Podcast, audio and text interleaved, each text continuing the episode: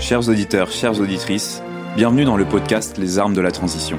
À travers ces 14 épisodes, nous recevrons à chaque fois un spécialiste issu d'une discipline, d'un domaine différent. Leur point commun Ils travaillent tous sur la transition écologique. C'est pourquoi nous avons décidé de leur poser la même série de questions. Chacun d'entre eux détient une partie des armes, intellectuelles bien sûr, qui nous permettent d'envisager une véritable reconstruction écologique du pays.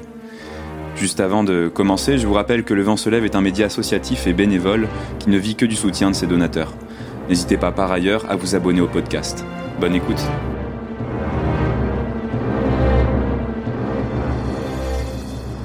Vincent Verza, bonjour. Bonjour. Vous êtes euh, vidéaste activiste. Vous avez notamment fondé la chaîne Partager c'est sympa qui fait euh, beaucoup de vues, qui a maintenant un certain poids dans le paysage euh, YouTubeo, vidéo médiatique. Facebooko, Facebooko, voilà.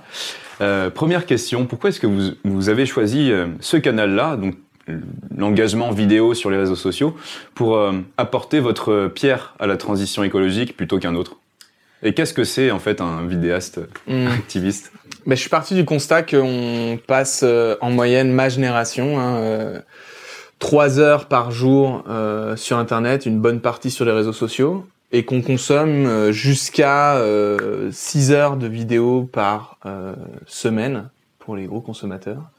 Et que si dans toutes ces vidéos-là, il y en a aucune qui parle de quel genre de monde on a envie de créer et comment on a envie de s'organiser, il n'y a pas beaucoup de chances pour qu'il y ait quelque chose qui émerge. Euh, surtout d'un point de vue euh, de la, la nouvelle génération qui arrive, euh, qui délaisse de plus en plus euh, les médias traditionnels et euh, avec raison. Enfin, il y a plein de trucs qui sont gênants là-dedans, mais et, et si on portait pas une parole militante, si on donnait pas envie aussi sur les réseaux sociaux, il n'y avait pas d'espoir de créer ce qu'on appelle le mouvement de masse, euh, dont on parle depuis des années maintenant, euh, qui euh, permettrait de faire justement un, un rapport de force avec l'État, avec les multinationales. Donc moi, ce que j'ai envie de faire, c'est donner l'envie et les moyens en vidéo de passer à l'action pour construire un avenir juste et durable pour tous. Le travail de porter des récits en vidéo, de donner euh, de la visibilité sur pourquoi et comment on, pourrait faire les choses, elle est absolument essentielle en fait. Et c'est d'ailleurs ce qu'on voit euh, euh, qui, qui, qui a mis en mouvement euh, énormément de changements. Et d'ailleurs, euh, enfin, c'est les vidéos aussi que j'ai pu produire qui ont activement soutenu et permis à des gens de se dire en fait il se passe vraiment un truc et il faut vraiment qu'on aille dans la rue. Donc ça c'était juste un moyen d'action, mais clairement euh, le le rôle de la production de vidéos est essentiel dans la transition. Ce qu'il faudrait c'est qu'il y ait des partagés c'est sympa dans absolument toutes les villes et et tous les villages pour que à tous les niveaux, lorsqu'il y a une nouvelle initiative, lorsqu'il y a un projet qui se lance, euh, on arrive à transmettre l'envie de ceux qui le portent de manière à ce que ces personnes-là trouvent les autres personnes qui ont envie d'y contribuer. En fait, c'est un peu le problème qu'on a. C'est, il y a plein de gens qui font des trucs super cool et, et qui sont absolument invisibles et dans leur coin. Et les vidéos pourraient permettre de très rapidement euh, les trouver, comprendre leur euh, leur enjeu, leurs moyens d'agir et, et, et leur permettre de changer des échelles mais même dans la propagande des idées, en fait, le gros enjeu qu'on a effectivement, c'est de déconstruire notre notre récit interne, notre culture, notre nos habitudes, et c'est les vidéos qui peuvent permettre de faire ça. C'est les vidéos qui peuvent permettre de mettre euh, les situations les uns en face des autres et, et de refaire des choix, en fait. Donc euh, c'est ce qu'on laissait beaucoup euh, aux médias, mais je trouve que le, enfin, aux, aux journalistes, pardon, et, et, et j'ai bien peur que ça ne suffise pas pour la transition écologique ce qui manque pour la transition écologique, c'est pas que de l'information sur euh, qui fait quoi quand, c'est euh, à quel point c'est urgent, c'est euh, c'est se donner envie en fait. Ce qu'il nous faut, c'est refaire naître en nous l'envie de se battre pour quelque chose et, et, de rêver de quelque chose de mieux. D'accord. Et en quoi consiste euh, votre activité euh, Est-ce que vous pourriez nous décrire un peu une, une journée type de, de Vincent Verza et puis quelle est votre méthodologie? Alors, le truc, la manière dont je travaille, c'est d'abord euh, par rapport à, une, à, un désir de porter une idée. Il y a quelque chose qui me tient à cœur, qui est important pour moi, qui se joue actuellement dans la société. Il faut emmener cette idée. À partir de là, je me mets en contact ou je suis déjà en lien avec un ensemble d'acteurs associatifs qui euh, portent des solutions par rapport à ce problème. De là, on travaille ensemble pour essayer de vulgariser le propos, pour essayer d'inventer des, des call to action, des trucs qu'on pourrait demander euh, aux gens qui regardent les vidéos de faire. Et sur cette base-là, on construit un propos vidéo, on construit un scénario, on le met en image, on le monte, on le diffuse activement. Mon travail s'arrête pas une fois que j'ai terminé les vidéos. Euh, je fais un gros travail de diffusion pour qu'elle arrive devant les yeux de personnes qui sont en dehors de la bulle habituelle. Et donc c'est vous qui avez les idées, c'est vous qui écrivez tous les euh, tous les, les scripts ou enfin. Ouais. Vous faites le travail de A à Z? Ouais. Et euh, oui, bien sûr, parce qu'en fait, c'est pas du tout un savoir-faire qui est répandu. C'est pas un truc. Euh, le, le savoir-faire de création de vidéos est pas euh, une, une, monnaie courante dans la plupart des associations militantes euh, écologiques. Clairement, c'est un truc qui qui est encore à développer. Et en l'occurrence, euh, c'est un besoin de plus en plus important et qui, qui n'est pas prêt de disparaître. Donc moi, le travail, ouais, le travail qu'il y a, c'est c'est ça, c'est réussir à traduire en vidéo des, euh, un enjeu, des moyens d'agir et le faire arriver devant les bonnes personnes. Vous avez une équipe. Donc, ouais. quels sont les rôles un peu de, de cette équipe euh euh, Dans l'équipe partagée c'est sympa, on a un journaliste reporter d'image qui fait du coup un bon, euh, une bonne partie du taf de recherche. Euh, un petit peu avant ça, on a une personne qui est chargée de de relations publiques en fait, enfin non, de d'être en lien avec les différents acteurs qui qui portent des initiatives, d'essayer de prioriser l'agenda, de comprendre qu'est-ce qui va se passer dans les prochains mois, de manière à choisir de quelle manière on peut le soutenir avec les vidéos qu'on fait. Il y a aussi toute une part euh, administrative dans dans le travail et, et, comme ça avec cette équipe de Cap, on, on arrive à être euh, à la fois très réactif quand il faut le faire. On essaye de, de activement euh, ne pas prendre des gros projets qui nous mobiliseraient, immobiliseraient pendant trop longtemps, mais de réussir à être très réactif, très sur la brèche, très euh, il se passe un truc, faut le soutenir, c'est maintenant. Et quel est votre objectif? Qu'une génération de personnes, vraiment une génération de une immense quantité de personnes cultivent en eux l'envie et les moyens de construire quelque chose qui aurait plus de sens que le monde dans lequel on vit actuellement. Donc ça passe par se libérer d'un certain nombre de récits d'impuissance, d'un certain nombre de blocages, se libérer du temps dans le travail de manière à pouvoir créer, de pouvoir s'engager. Et ça passe aussi par se mettre ensemble, se mettre en collectif, euh, trouver des gens avec qui le faire et imaginer ensemble ce dont il y a besoin maintenant et le réaliser.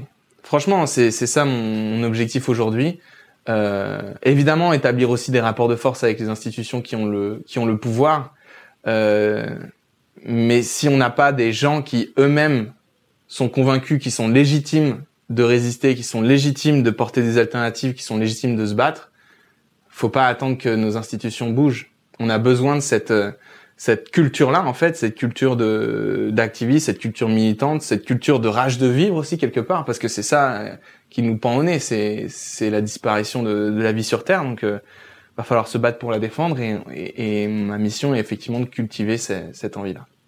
Est-ce que vous pourriez nous livrer euh, trois certitudes que vous êtes euh, forgées au cours de votre euh, carrière? Ouais, euh, ma première certitude est que vivre une vie qui a du sens et contribuer à la vie des autres est un des meilleurs chemins pour être heureux. Et que fondamentalement, les êtres humains sur cette planète ont envie d'être heureux. Euh, si moi je me bats de la manière dont je fais, c'est parce que je réalise que c'est vraiment une manière de cultiver mon bonheur. Et, et c'est un truc à passer en fait on nous a appris que c'est en accumulant des biens, en satisfaisant un, confort matériel qu'on arriverait à être heureux. Ce modèle-là, il s'effrite totalement. Il y a de plus en plus de gens absolument impeccables d'un point de vue construit social qui sont en dépression, en burn-out, en suicide.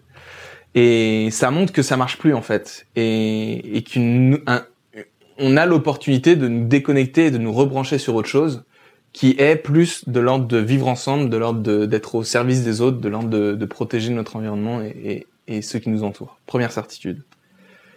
Deuxième certitude, c'est qu'on est les héritiers de plusieurs centaines d'années d'une idéologie prédatrice, productiviste, qui a abouti aujourd'hui à construire un modèle parfaitement verrouillé à tous les niveaux. Et que ce qui nous pend au nez, c'est soit que ce système s'effondre, soit qu'on est capable de le, de le faire tomber. Et dans les deux cas, ça va être moche. Donc je suis pas un grand, euh, un grand optimiste de euh, de tout va aller bien, euh, soyons tous ensemble euh, pour l'écologie et une fois qu'on va réussir, et eh ben tout sera bien. Je pense vraiment que on est verrouillé à plein de niveaux. Il y a des tonnes de pays qui sont entièrement dépendants pour leur nourriture de, de, flux constants internationaux et que lorsque ces flux-là s'arrêteront pour une raison ou pour une autre, ce sera sacrément la galère pour eux. Et donc, qu'à partir du moment où on a envie de changer ce système, c'est le mot d'ordre du mouvement climat, on change le système, pas le climat, ce système va soit nous tomber dessus et nous réprimer, soit on arrive à le faire tomber. Sans qu'on se fasse défoncer trop tôt. C'est vraiment l'enjeu. Donc euh, on va voir, on va voir ce qui se passe. Donc il y a encore un petit peu une marge de manœuvre, c'est pas forcément une certitude complètement fermée, mais euh, clairement l'idée que oui, il y a un système parfaitement en place, fruit d'une idéologie de plusieurs centaines d'années qui va être extrêmement compliqué à déconstruire. En gros, ma certitude, c'est que c'est compliqué et qu'il n'y a pas de réponse facile. Deuxième certitude. Euh...